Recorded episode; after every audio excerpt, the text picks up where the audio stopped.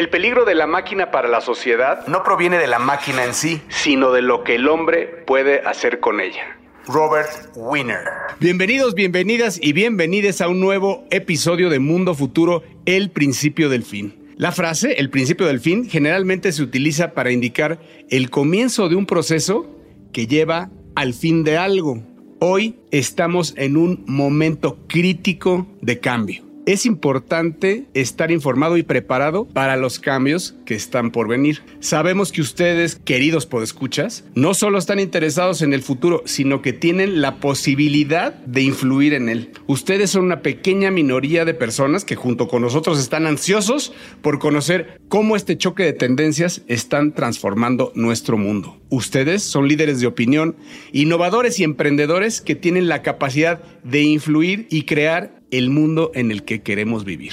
Mi nombre afortunadamente sigue siendo Jorge Alor, grabando desde la ciudad de Austin, Texas, y aquí, junto con mis amigos expertos de diferentes partes del mundo, compartimos conocimientos y perspectivas. Uno de esos expertos se llama Jaime Limón, amigo mío desde hace 25 años, vive en la ciudad de Seattle, Washington. Desde allá nos saluda y lo saludamos nosotros. Querido James, ¿cómo estás? Don Jorge, don Mario, don Emilio, gente bonita que nos escucha. Feliz de estar aquí una vez más, tratando de alcanzar al futuro. Cada vez que grabamos este podcast, a la velocidad que cambian las cosas, este, ya no nos da tiempo. Entonces, este, usted nos escucha en el presente, Ustedes escuchan una grabación del pasado que habla del futuro. Bienvenidos. Así es, gracias James. Y desde Oporto, Portugal, ¿o dónde estás ahora, querido Mario Valle? Nos, nos suele acompañar de, de Silicon Valley, pero ahora Mario se encuentra en Portugal. No sabemos si en Nazaré, si en Oporto o si en Lisboa, y no sabemos qué está haciendo por allá. Platícanos. Bienvenido, Mario. Ya fui a Nazaré,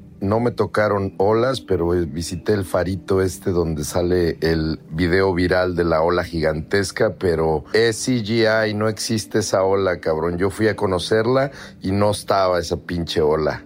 Me la regresa. Y hasta te metiste a bañar. Hasta metí mis patitas al agua y estaba toda tranquila. Muy mal. Pero bueno, no, Nazaré, chingón. Eh, no hubo olas, pero. Además, es un pueblito pintoresco muy bonito, ¿no? Independientemente de la ola. Excelente taco de ojo, excelente taco de ojo. Es una, una, cocina típica de ahí. Muy, muy, muy interesante esa parte. Por otro lado, estoy en Lisboa, mi carne, pero mañana me voy a Porto, efectivamente, porque tengo un par de citas pendientes con esta bebida típica del lugar que se llama efectivamente vino de Oporto. Y a mí me toca, damas y caballeros, primero decirles que se aguantan porque estoy ronco, así que no, no hagan caso. Estoy ronco porque me las tomé con hielo, como decían los tíos y las tías Gen X. Pero bueno, este, este ronquido no me impide solicitarle pedirle que se suscriba. Estamos muy contentos. El gran Emil, productor, que por cierto le dio COVID. Qué bueno que estás aquí con nosotros, mi carnal, sano y salvo. Eh, ya está mejor. Pero más allá de eso, Emil nos dio la buena noticia de que llegamos a un punto muy importante en el podcast. Estamos muy contentos, cada vez más personas nos escuchan. Les agradecemos mucho. Yo sigo sin creérmela y por eso yo soy el que siempre les dice, recomiéndenos con quien se deje, porque esto es Mundo Futuro. Mundo, mundo futuro. Mundo futuro. El principio del fin. Es una producción de Sonoro. Con Jorge Alor, Mario Valle y Jaime Limón.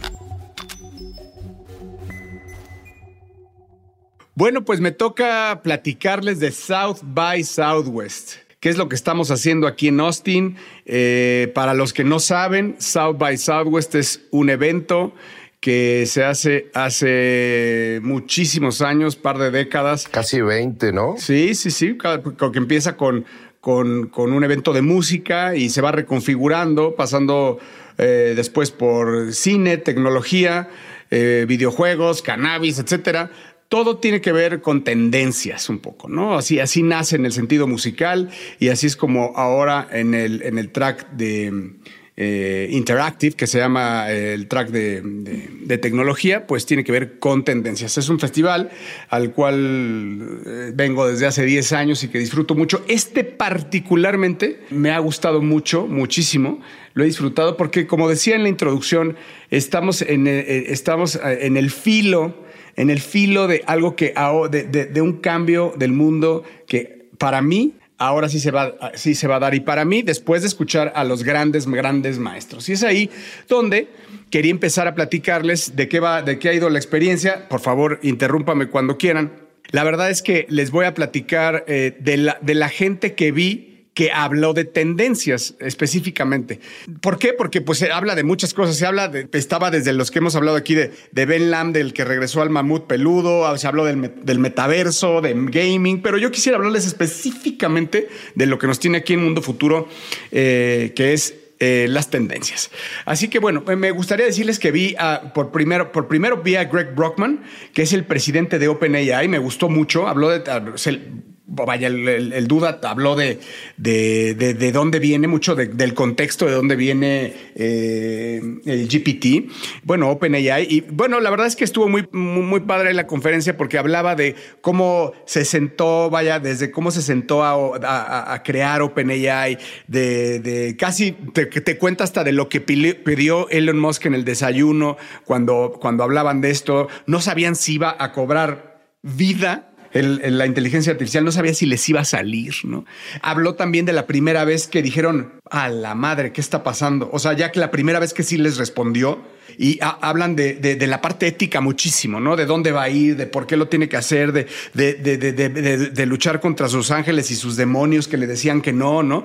Y al final, ¿por qué? Pues porque sabemos que esto pues, se puede utilizar, es, algo, es, un cambio de paradigma, al final es un cambio de la humanidad y, él lo pensó mucho, ¿no? Eh, él junto con todo el equipo de OpenAI y al, y al final te narra ahí cómo es el, es, es parte del proceso del ser humano. Él es, es, parte de, él lo siente como su deber, que lo tiene que poner sobre la mesa y lo tiene que sacar y que el humano tenga que hacer lo que tenga que hacer con ese, eh, esa innovación llamada inteligencia artificial. Así que muy, muy ilustrativa la, la plática con, con, con, Brockman. Habló de, este, nos, nos, nos dio pues prácticamente la primicia del GPT-4 que, al día de hoy, ya saben que lo escuchan ustedes un poquito en el pasado, este, al día de hoy eh, acaba de salir y ya, ya a un día de haber salido ya encontramos, ya sé, de 20 cosas que están haciendo con GPT-4. Es impresionante, una de las cosas que más sucedieron es que horas después, dos horas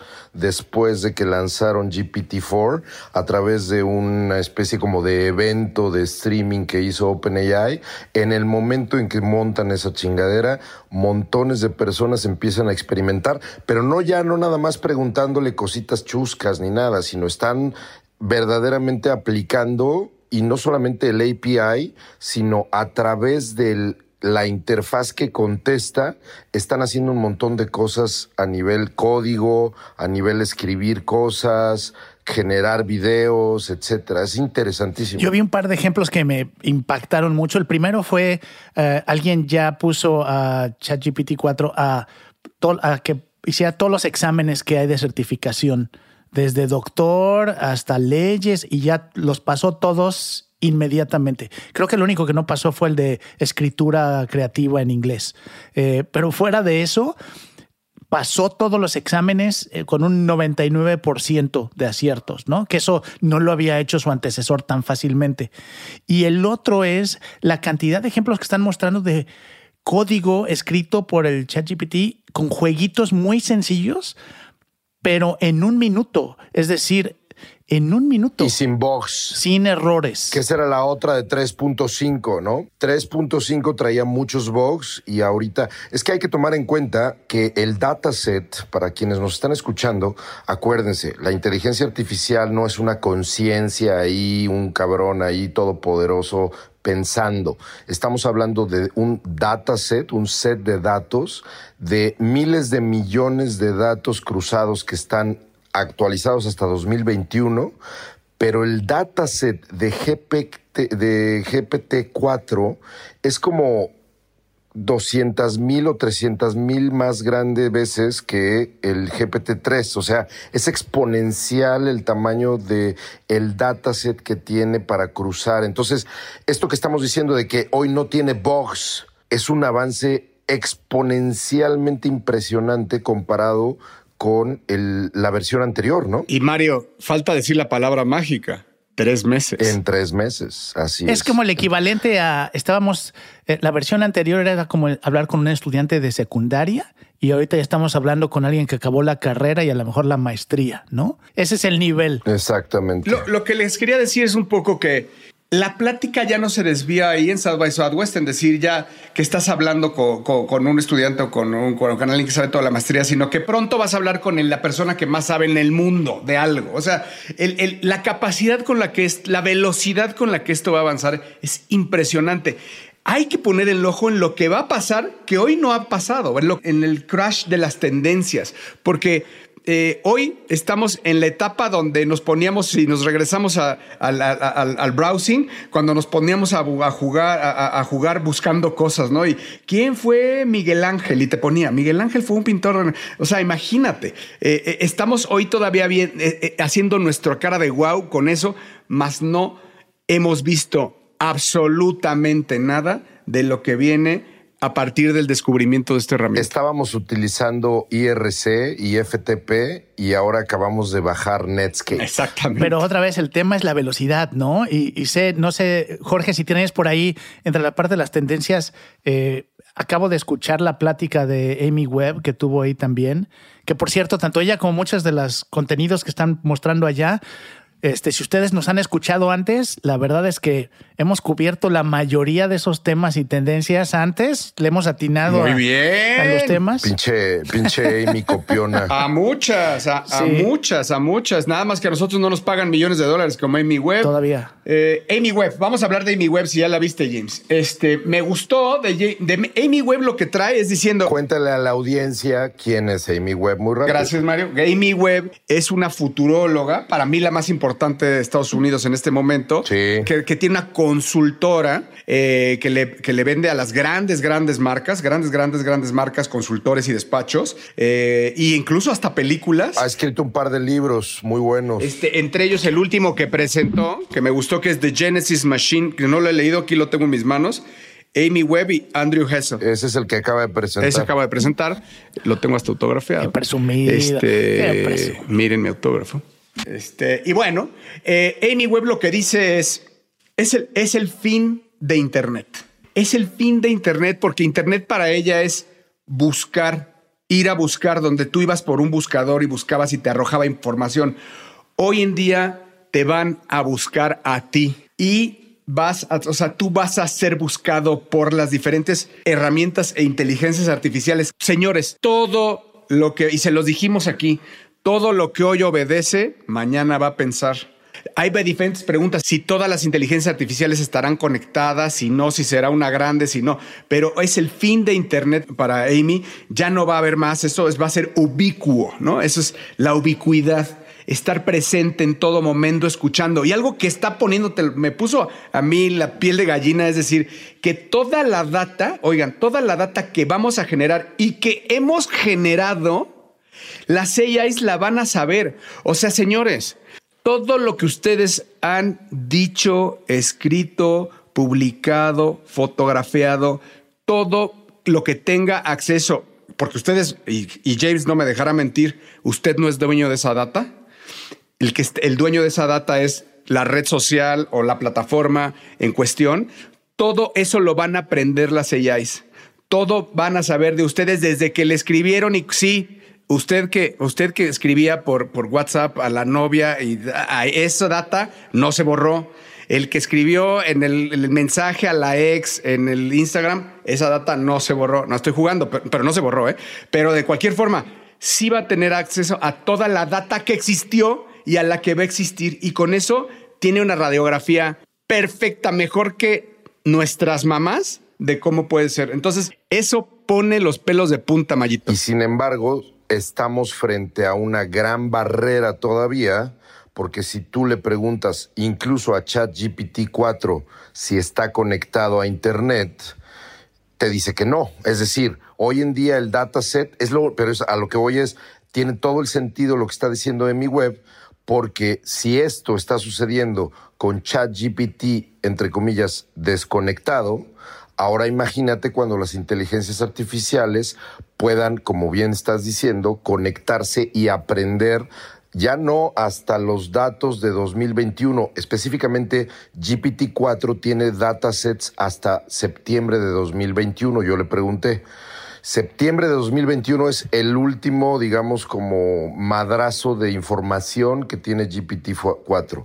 En el momento en que GPT-4 se conecta a Internet, valió madre todo, damas y caballeros. Sí, y, al, final del día seguimos todos los días, todos los que tenemos interacciones a través de cualquier tecnología, digitalización, de lo que sea, desde nuestros relojes que tienen nuestro, marcan nuestro pulso, hasta mensajes que mandamos, como decía Jorge, todo eso se sigue documentando.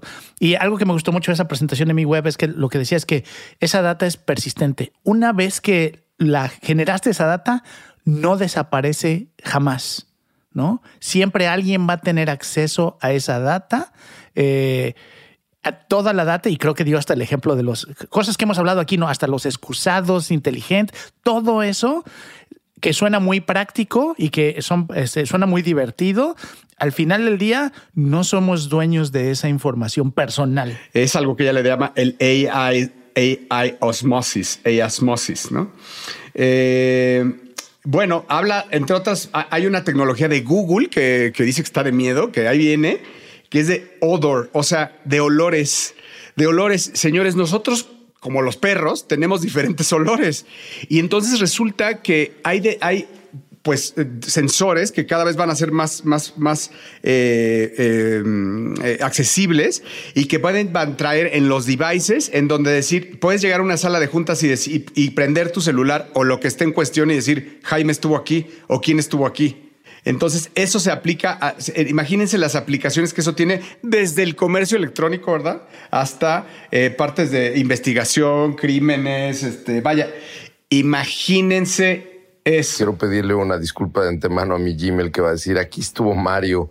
Está, y, Mario en sábado, en la noche, cabrón. No, no se bañó, y Mario no se bañó. Me va a decir, este, después llegar de los tacos al pastor, me va a decir el chat GPT o Google, me va a decir, un chiclito, mi hermano, antes de checar tu email. Y me gusta porque siempre, como toda buena tecnología, empezó con algo muy positivo, ¿no? Dijeron, ¿cómo podemos crear un olor que este, ahuyente a los mosquitos, ¿no? Y todo eso suena, ah, súper positivo y bonito. Y cómo eso se va transformando en, bueno, ahora podemos saber quién se subió a este taxi en los últimos cinco días, ¿no? En base al olor si tienen registrado el olor de la persona. Entonces, sí, al final ya no vas a tener que pagar, ni siquiera, olvídense de cámaras, ni siquiera vas a tener que pasar tarjeta cuando entras a la oficina ni nada, porque con este tipo de sensores, y de nuevo, no estamos exagerando, pero a la velocidad a la que esto se vuelve más común, pronto va a haber eso en todos lados. Imagínate, James, en un Bumble o en un Tinder, la capacidad de que puedas a lo mejor ver la coincidencia o la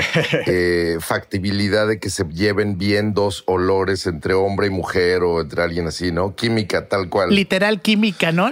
si, tienen química, literal, así, ¿no? ¿Sabes qué? esta persona te va a apestar. Eh, habló mucho del metaverso. A ver, en general el metaverso vivísimo, ¿eh? Vivísimo, vivísimo y coleando este, para usos, ¿no? Para, a ver, eh, eh, definitivamente siguen, se sigue hablando del metaverso en el gaming.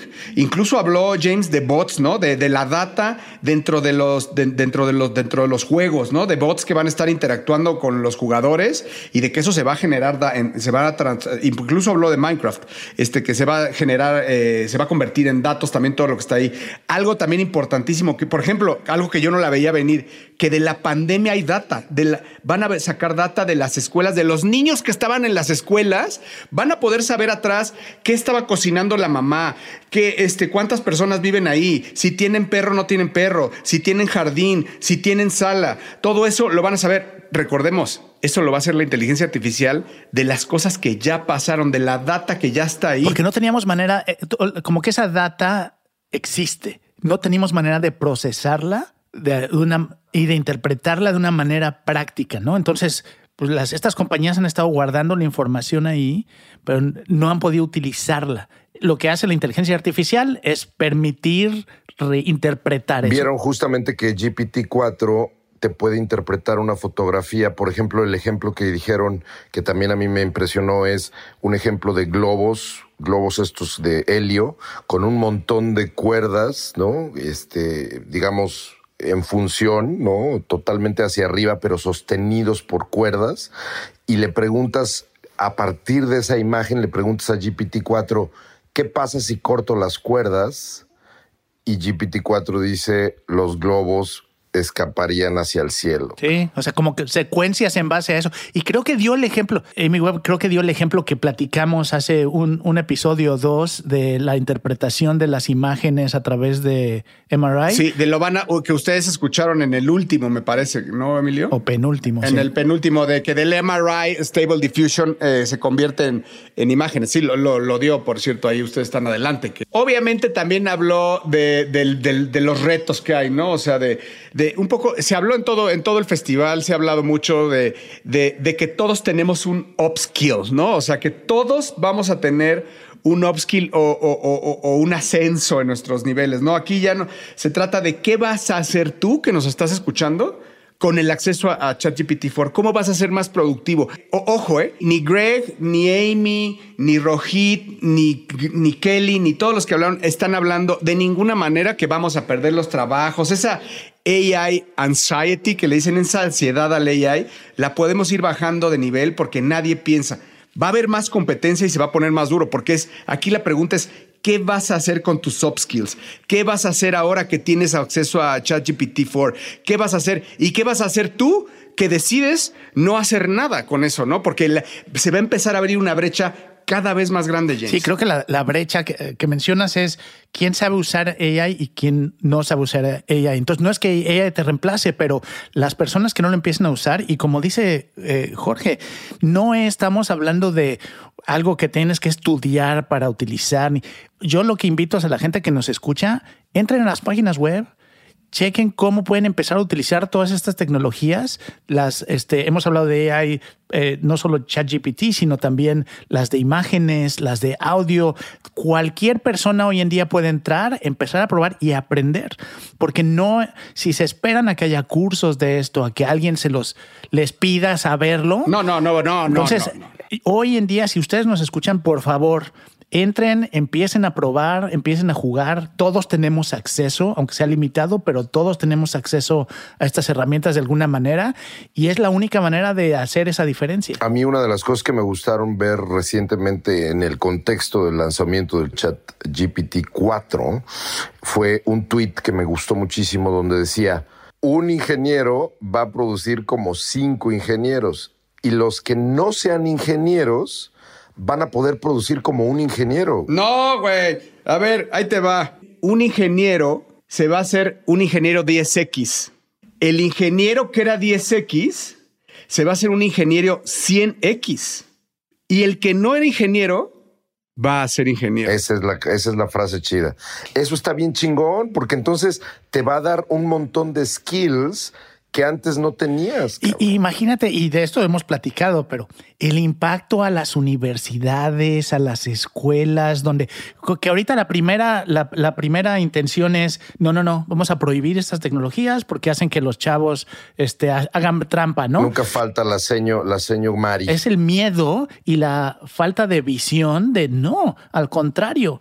¿Qué vamos a hacer para competir y para que alguien que viene a una universidad pueda tener un diferenciador a alguien que simplemente se sienta frente a su computadora y puede programar un software sin haber venido a una sola clase. Si nos están escuchando maestros y maestras, este es el, este es el momento de ayudar a sus alumnos y a sus alumnas a dar ese paso adicional. Yo quiero decirle a los dos que creo que el sistema educativo ya se rompió.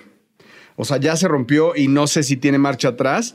Creo que la educación no va a ser por el tema de conocimiento, porque el conocimiento va a estar ubicuo, sino por tratar de ser humanos y de poderle enseñar a las nuevas generaciones la responsabilidad que hay de crear el futuro en el que creemos vivir.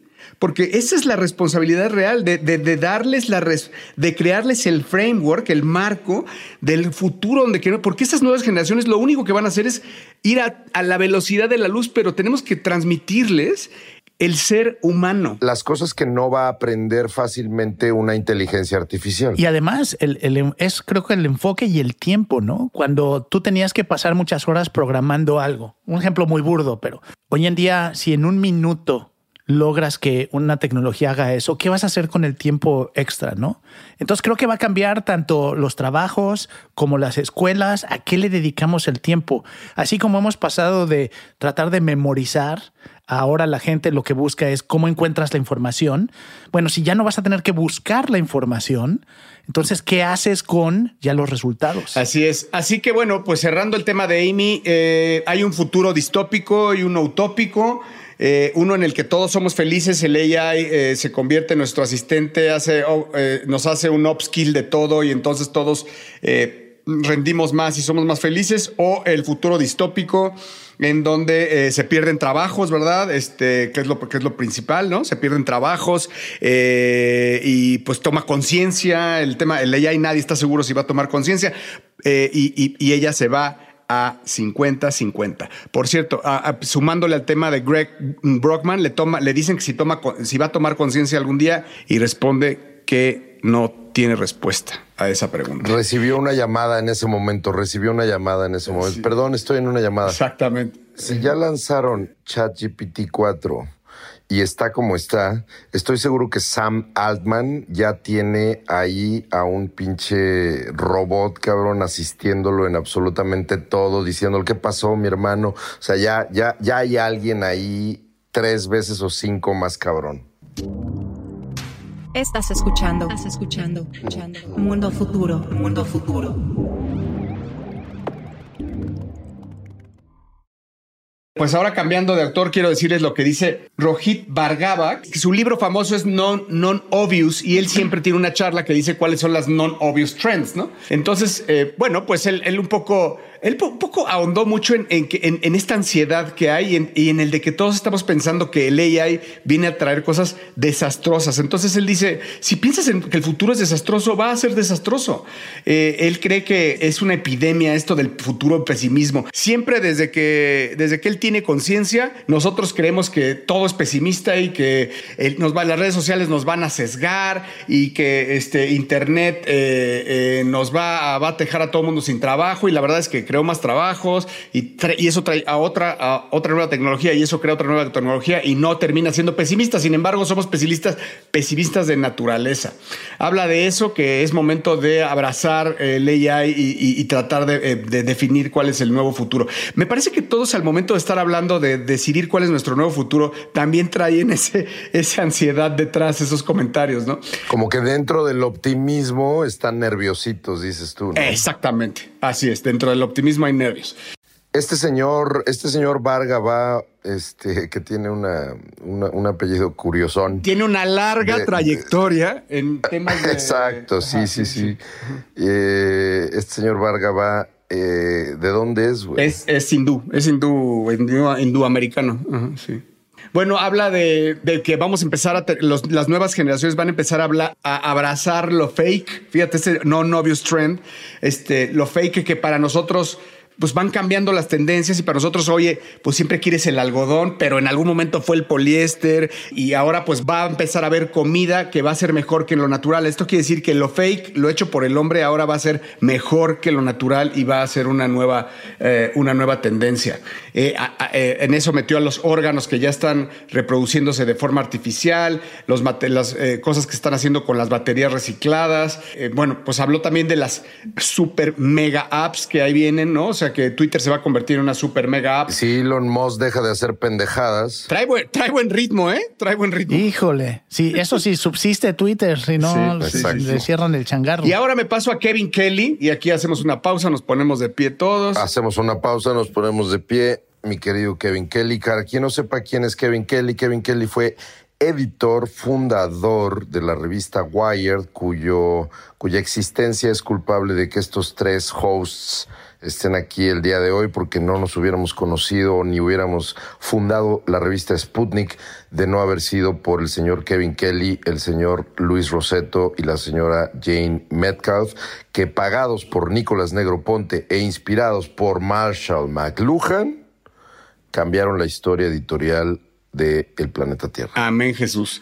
Eh, bueno, pues Kevin Kelly habla de no se preocupen, no van a perder su chamba, ¿no? O sea, eso sí, eso es un hecho. Eh, empiecen a pensar qué, qué van a hacer con la inteligencia artificial. Habla ahí una simulación que lo dijo Greg Rockman y lo, dice, lo vuelve a decir Kevin Kelly y me pareció una analogía muy, muy certera que es, ustedes hagan de cuenta que tienen seis asistentes top notch.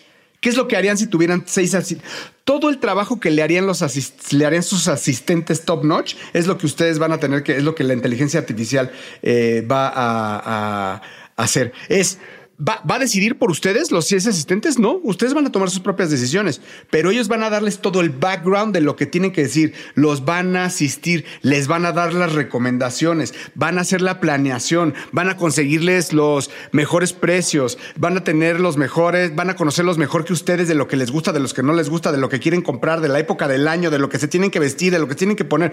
Todo va a ser asistido. Señores, está hablando Kevin Kelly, que es el final el final, nosotros somos la última generación que va a pensar por sí mismos. Y vamos a ver, vamos a ser visto por las próximas generaciones como cowboys, como los verdaderos hombres, y quiero incluir a las mujeres, hombres y mujeres que tenían los pantalones de pensar por sí mismos, porque eso nunca más va a pasar. Los pantalones y la posibilidad, ¿no? Porque al final del día, así, lo que va a pasar seguramente es que conforme empezamos a tomar todas estas tecnologías y servicios y eh, pues de pronto cuando ya no los usas, estás fuera, ¿no? Porque ahí va a haber ciertas cosas que ya no vas a poder hacer si no es a través de un sistema automatizado. Ahí, ahí James, es, es, es importante eso. Imagínate el que eh, si tú tienes acceso a Leia y a tus, no, seis, mil asistentes personales que te van a hacer la chamba y tú dominas el tema de la inteligencia artificial y hay gente en el mundo, ¿verdad? Y no es importante decirlo,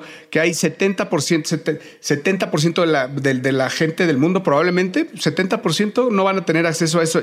¿De qué tamaño estamos viendo que se va a abrir esta brecha? ¿De qué tamaño se va a ver ese gap entre la gente que está ahora sí adentro y afuera. Y espérate a que dentro de mucho tiempo, o por lo menos más tiempo del que estamos hablando, estoy hablando de, no sé, 20, 30, 40 años, ahora imagínate el tener a tu asistente, ahorita que estabas hablando me vino a la cabeza creo que ya había yo hablado de Cyberpunk 2077 acá. ¿Te acuerdas, James? Yo creo que tú sí lo jugaste, donde Keanu Reeves, el personaje de Keanu Reeves, que es Johnny Silverhand, está dentro de tu cabeza porque lo tienes en un chip. Y entonces Keanu Reeves aparece como holograma cada cierto tiempo durante el juego y está interactuando contigo, pero ahora imagínate que te aparece un Keanu Reeves o estos seis asistentes, pero gracias a que los tienes efectivamente metidos en tu cabeza, entre comillas, gracias a un implante donde las inteligencias artificiales van a vivir. Ahora imagínate que sabes que tu Kenny Reeves sabe mil veces más. Esto que está diciendo Kevin Kelly me parece muy, muy alineado a cómo se está empezando a dibujar el futuro. Ejemplo rápido, mi chat GPT yo lo tengo dividido, y creo que ya lo había platicado en otro episodio, lo tengo dividido en siete cabrones. Siete personas, un historiador, un experto literario, un matemático, un programador y algunas, una especie de este, MBA, etcétera. Y yo les pregunto cosas dependiendo, ¿no? En qué rubro están no son mis asistentes porque no me pueden crear citas, ni me pueden hacer llamadas, ni pueden crear un email todavía, pero este es el camino que Kevin Kelly está explicando que creo que puede tomar, esa categorización. El reto que siempre vamos a tener es, ah, siempre que hablamos de esto y ChatGPT, hablamos como si fuera una tecnología totalmente objetiva, que no es parte de una empresa, que no, y así todas las inteligencias artificiales. Tenemos que pensar que estos servicios, esta, esta información, esta, esta tecnología viene de alguien, ¿no? Hay una empresa detrás, no es una organización no lucrativa en ningún caso.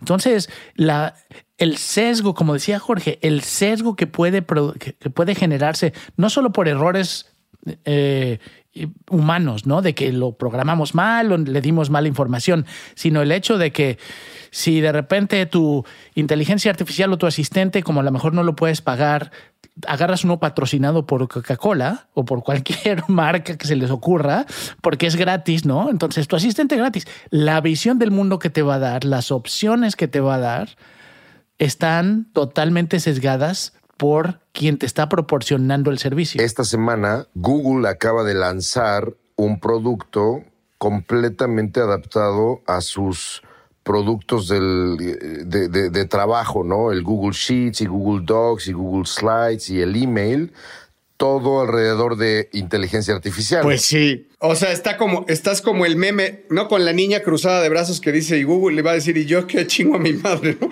O sea, él, o sea, él tiene que, o sea, venía la respuesta con todo y no es nada de lo que falta, Mario. No, pero cada, cada, cada empresa va a tener su interés, como dice Jaime. Eh, déjenme terminar con Kevin Kelly porque ya Emilio está encima. Este, eh, entonces él dice, ¿cómo, o sea, cómo vamos, fíjate qué bonita reflexión está, ¿eh? ¿Cómo vamos a terminar tratando a las, a las inteligencias artificiales? Es una reflexión. ¿Como esclavos? ¿Como mascotas? ¿Como aliens? O sea, como aliens, pero no extraterrestres, sino como un alien, como un extraño extraño, o sea, con respeto, o como dioses. Qué chingón. Yo creo que le faltó una opción que es también como pares, ¿no? Como pares. Él dice, él dice que van a ser para nosotros como pares, como él le dice smart aliens. O sea, con respeto, alejados de ti no son humanos, pero sí sabes que van a ser más listos, ¿no? Como un centauro.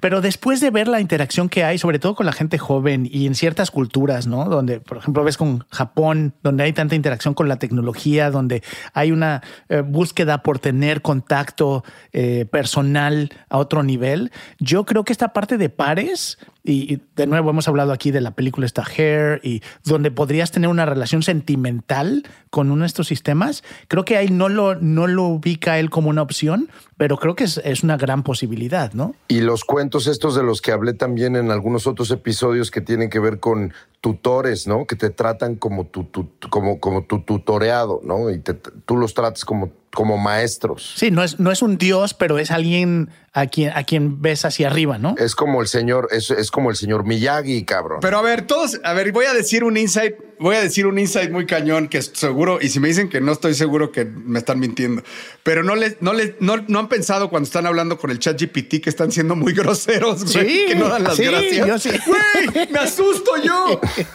y que le quiero pedir por, favor. Oye, disculpa. Es increíble. Disculpe, señor Chat. Disculpe, señor Chat. ¿Me podría decir, me podría hacer esto, por favor? Ah, bueno, y bueno, por último, para terminar con Kevin Kelly, algo, una fuerte declaración. Estamos viviendo el final de los derechos de autor. ¡Auch! Adiós, copyright. Sí, ya, es que esas conversaciones están sucediendo ahorita, ¿no? En las, porque ¿Qué va a pasar con todo lo que se crea a través de inteligencia artificial? artificial?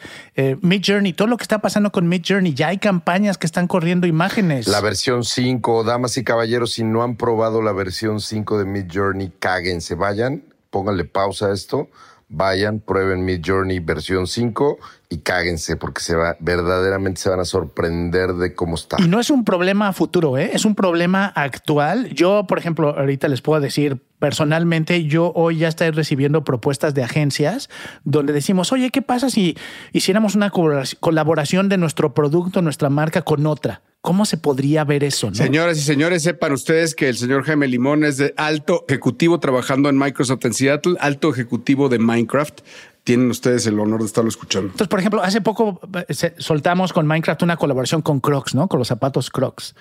Pero entonces imagínate, tú le puedes llegar a una agencia y decirle, oye, si yo quisiera hacer una colaboración de mi producto con X marca, a través de mi journey ya te pueden entrar unas visto, me han traído unas cosas y hemos visto unas cosas impresionantes, ¿no? Que, que probablemente un diseñador hubiera tomado, no sé, una semana de trabajo. Mid Journey nos ofrece cinco opciones en, minutos. Entonces, de nuevo, es el futuro ya al día de hoy, es lo que hoy ya estamos viendo. Fíjate que Amy Webb, viste que eh, habló del bias, del sesgo que tiene Mid Journey y que empieza a poner CEOs y, empieza a poner puros hombres hombres blancos con traje. Bueno, pon CEOs de una empresa, le pone CEOs de una empresa de tampones y pone a un güey de traje, pero con un tampón en la mano. O sea, realmente habla de los sesgos que hoy todavía hay.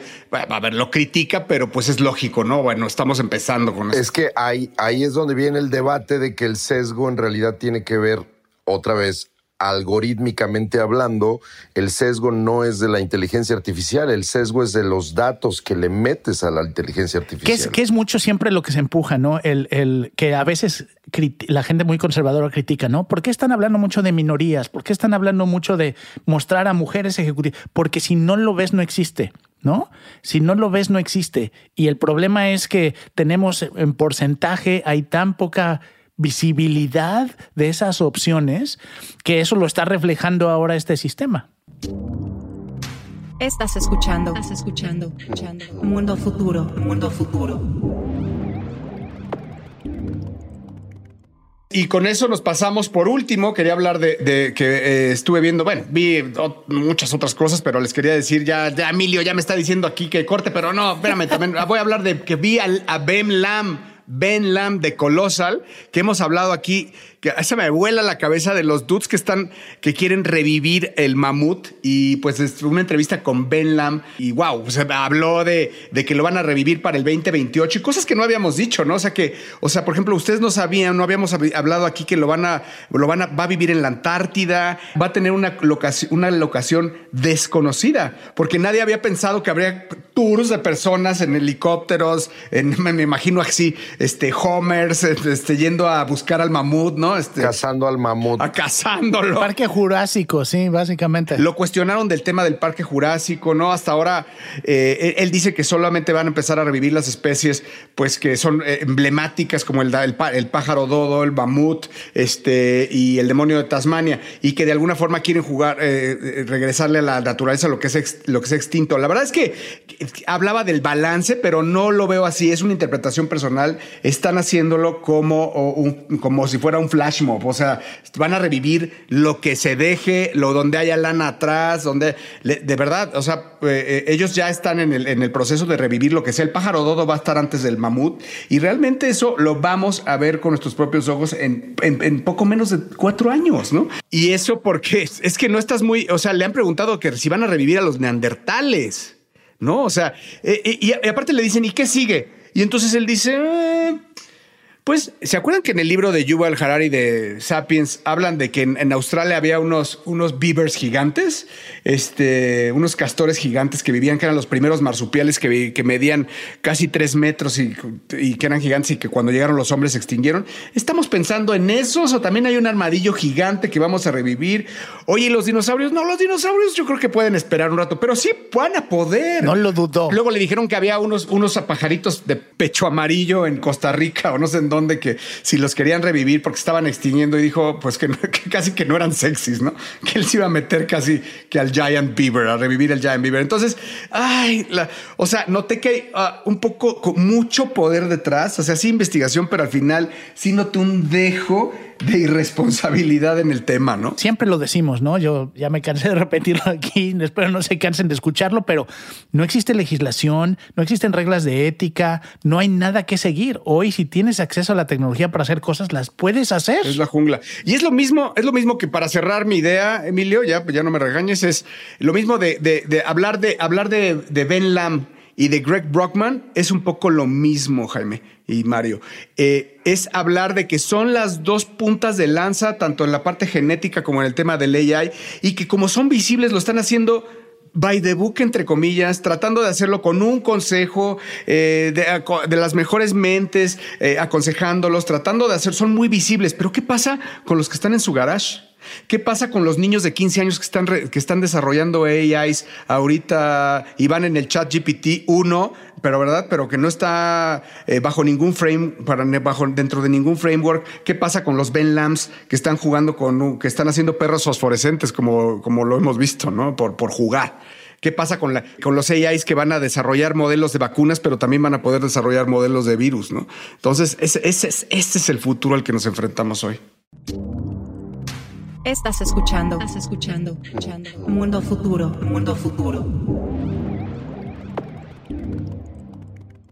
Así es, señores, muchísimas gracias por escucharnos. Nos pasamos un poquito de tiempo. Este fue el especial de South by Southwest 2023. Quiero hacer, eh, vamos a hacer un compromiso un compromiso con ustedes y quiero aquí que Jaime, Emilio y Mario se comprometan para que el próximo año, señores, vayamos todos a South by Southwest. Vamos a darles un episodio por día al terminar South by. Eh, lo estaremos haciendo ya como el, genio de Emilio Mira nos diga si va a ser en vivo, si va a ser grabado, a ver cómo va a salir. Pero, pero James, querido Mayito, comprométanse con su audiencia. I mean, aunque, aunque estoy enojado con Austin porque you didn't keep Austin weird. Yo me comprometo si Elon Musk todavía me deja entrar a la ciudad. Oye, este, Marito, pues fíjate que pusieron en, este en Congress, en donde era lo más weird de, de, Austin, un Hermes, una tienda de Hermes. Y bueno, es el escándalo, güey. No. Sí. No, pues ya lo volvieron, ya lo volvieron Los Ángeles. Está tristísimo, es lo que yo he escuchado. Oye, cerraron Continental, el Continental Club. ¿Te acuerdas el que está enfrente de las hamburguesas? Ahí está el Hermes, ahí está el Hermes. No, no mames, es el corazón. Siguen estando los helados y el hotel y todo, pero, pero está el Hermes. Pero bueno, quién sabe en qué vaya a acabar. Austin, nos despedimos. El siguiente sábado, sábado nos vemos. Ahí nos veremos. Muchas gracias por estar con nosotros. Recuerden, y también tienen un compromiso de parte de Jaime y de Mario y de, y de su servidor de tener un, por lo menos, señores, comprométanse a un tweet un tweet para que la gente nos siga. Si quiere seguir al señor Jaime Limón, arroba Mr. Lemon, el señor Disrupción, el señor arroba Bill Benny, señor Mario Valle, un servidor arroba El Padrino. Esto fue Mundo Futuro, el principio del fin. Gracias.